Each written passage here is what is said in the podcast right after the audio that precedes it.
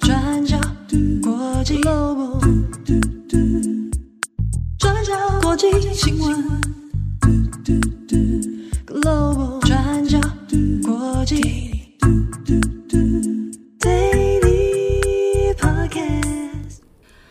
Hello，大家好，欢迎收听 UDN Global 转角国际 Daily Podcast 新闻，我是编辑慧仪，我是编辑木仪，今天是二月十六号，星期四。今天的天气蛮好的，没错，有点凉凉的，干干的。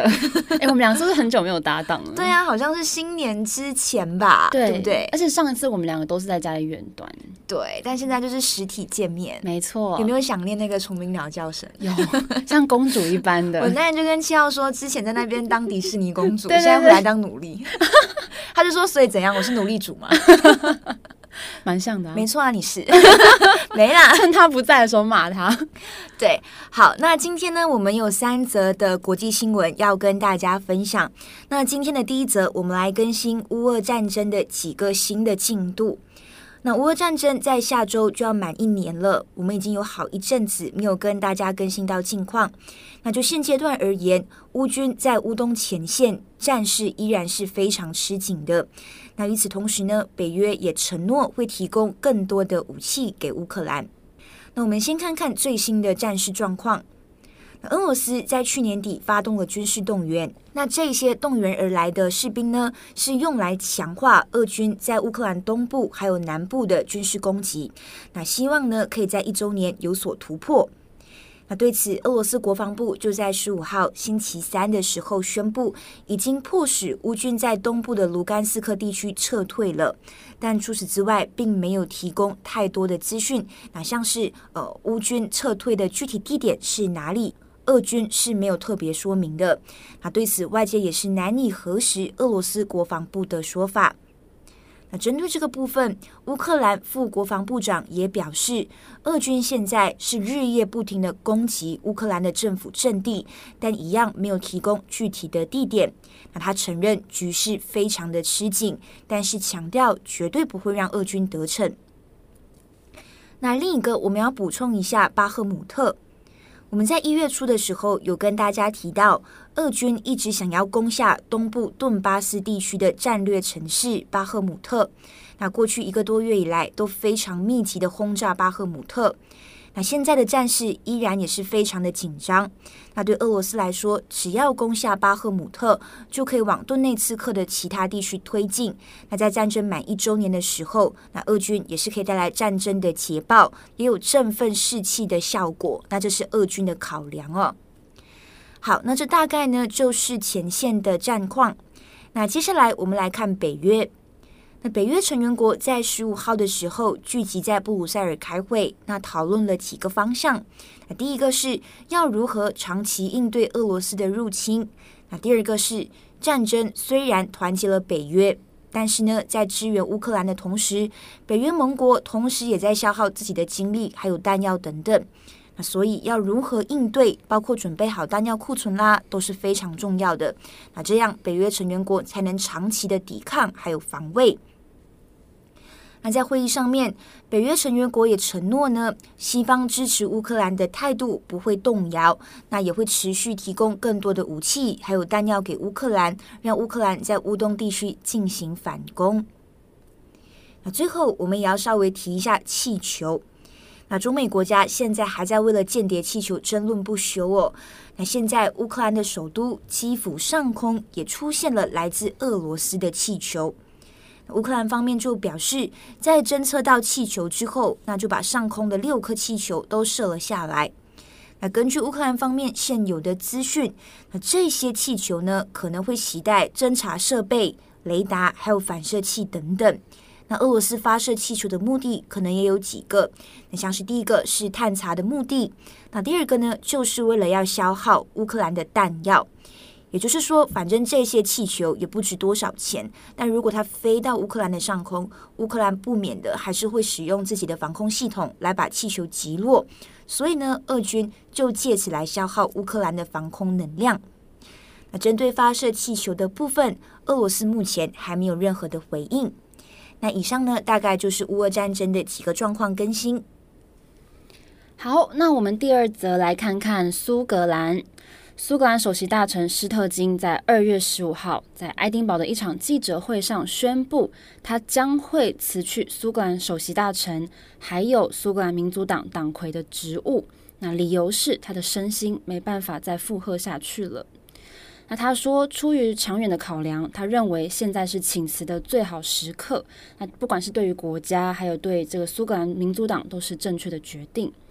他也补充说，从他从政的时候，他就知道一个好的政治人物要懂得判断什么时候为别人让出道路。那他认为这个时机已经到来了。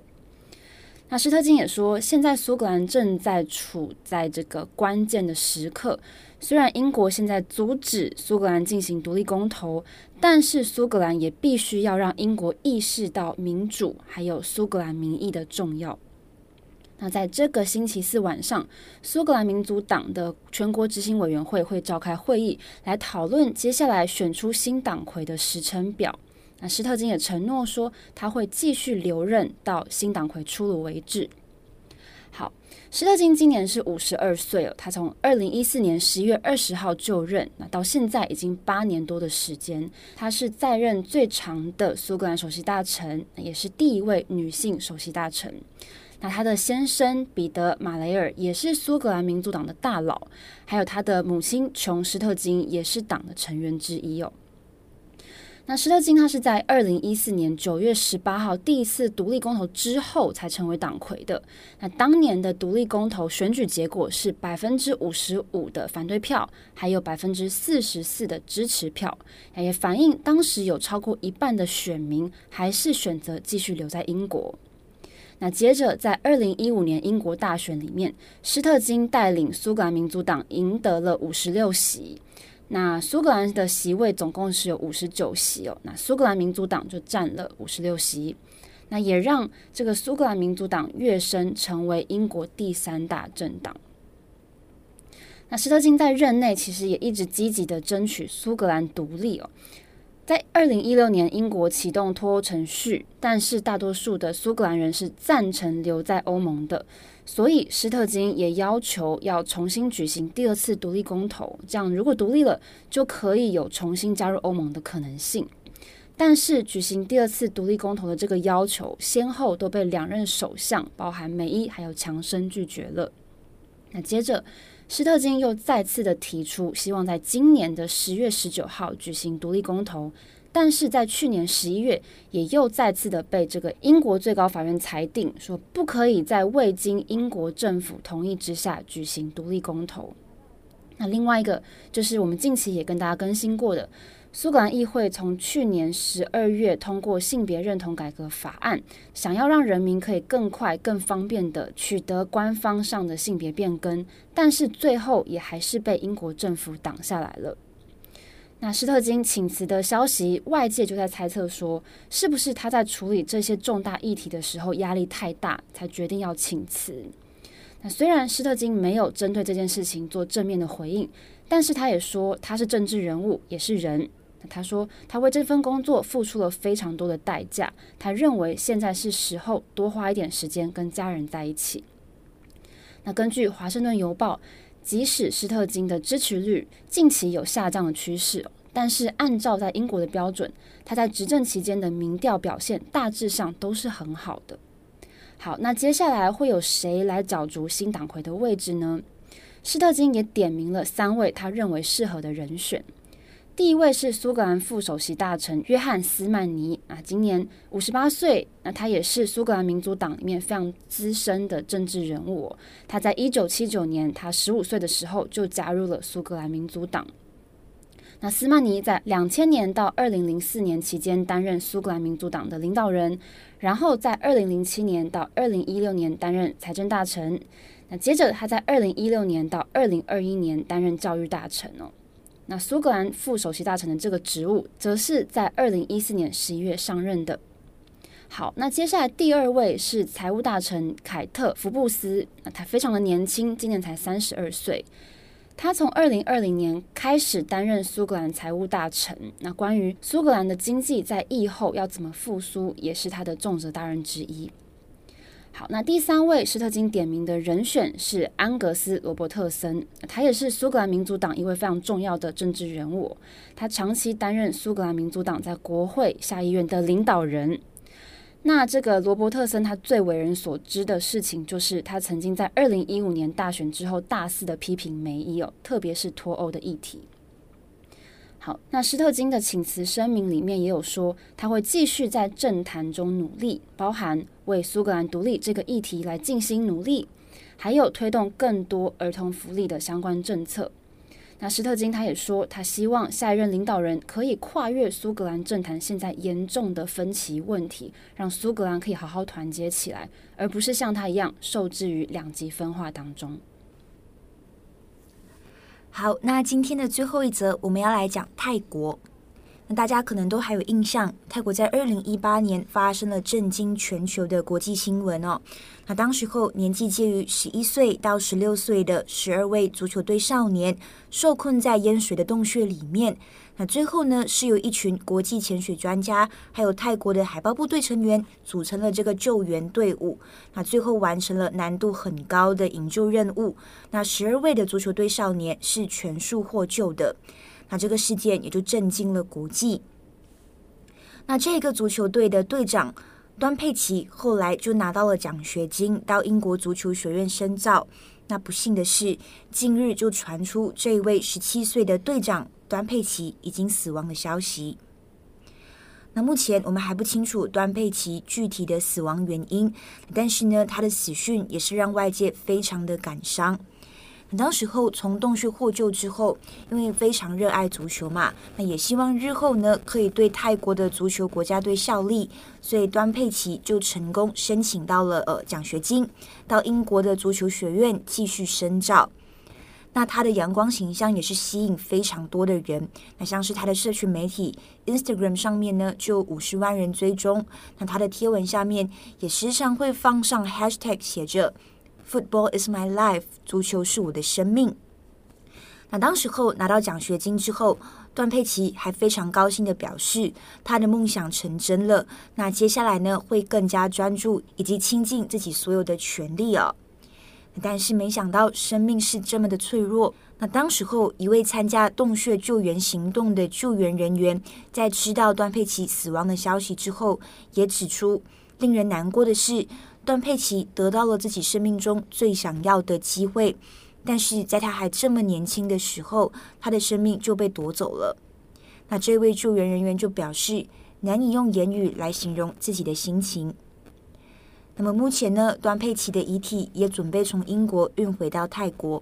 那虽然很难过，但是段佩奇的母亲也表示，至少他的儿子完成了在国外追求足球梦的愿望。那以上呢，就是今天的三则新闻更新。好，那么节目的最后呢，我们稍微转换一下心情，来聊点轻松的话题哦。好，那这个编辑木鱼他说他有点 lag，他想继续跟大家分享初恋。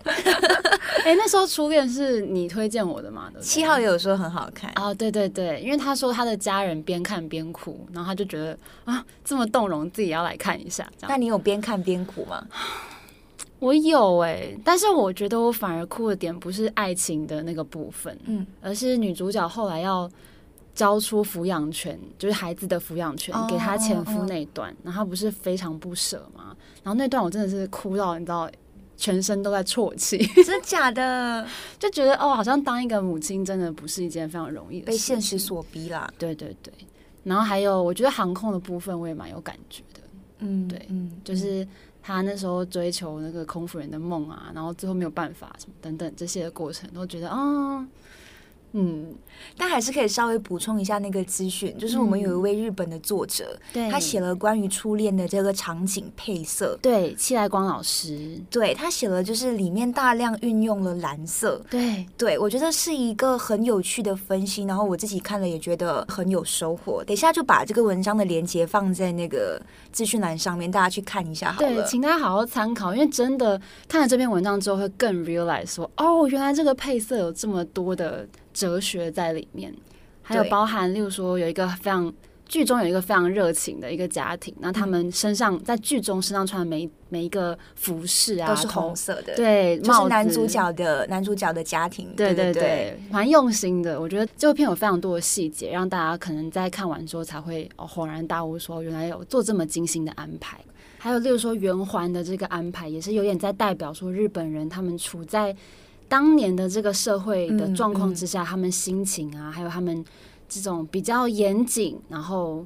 拘谨的一个状态嘛，对，拘谨的状态。嗯嗯嗯，推荐大家就是也看一下这个文章，然后如果你看了《初恋》，那也很好，可以搭配服用一下啊。对对对 对，然后另外呢，还有听友跟我们介绍了两部剧，但一部是已经两三年前我记得就蛮有名的，是那个喜剧开场。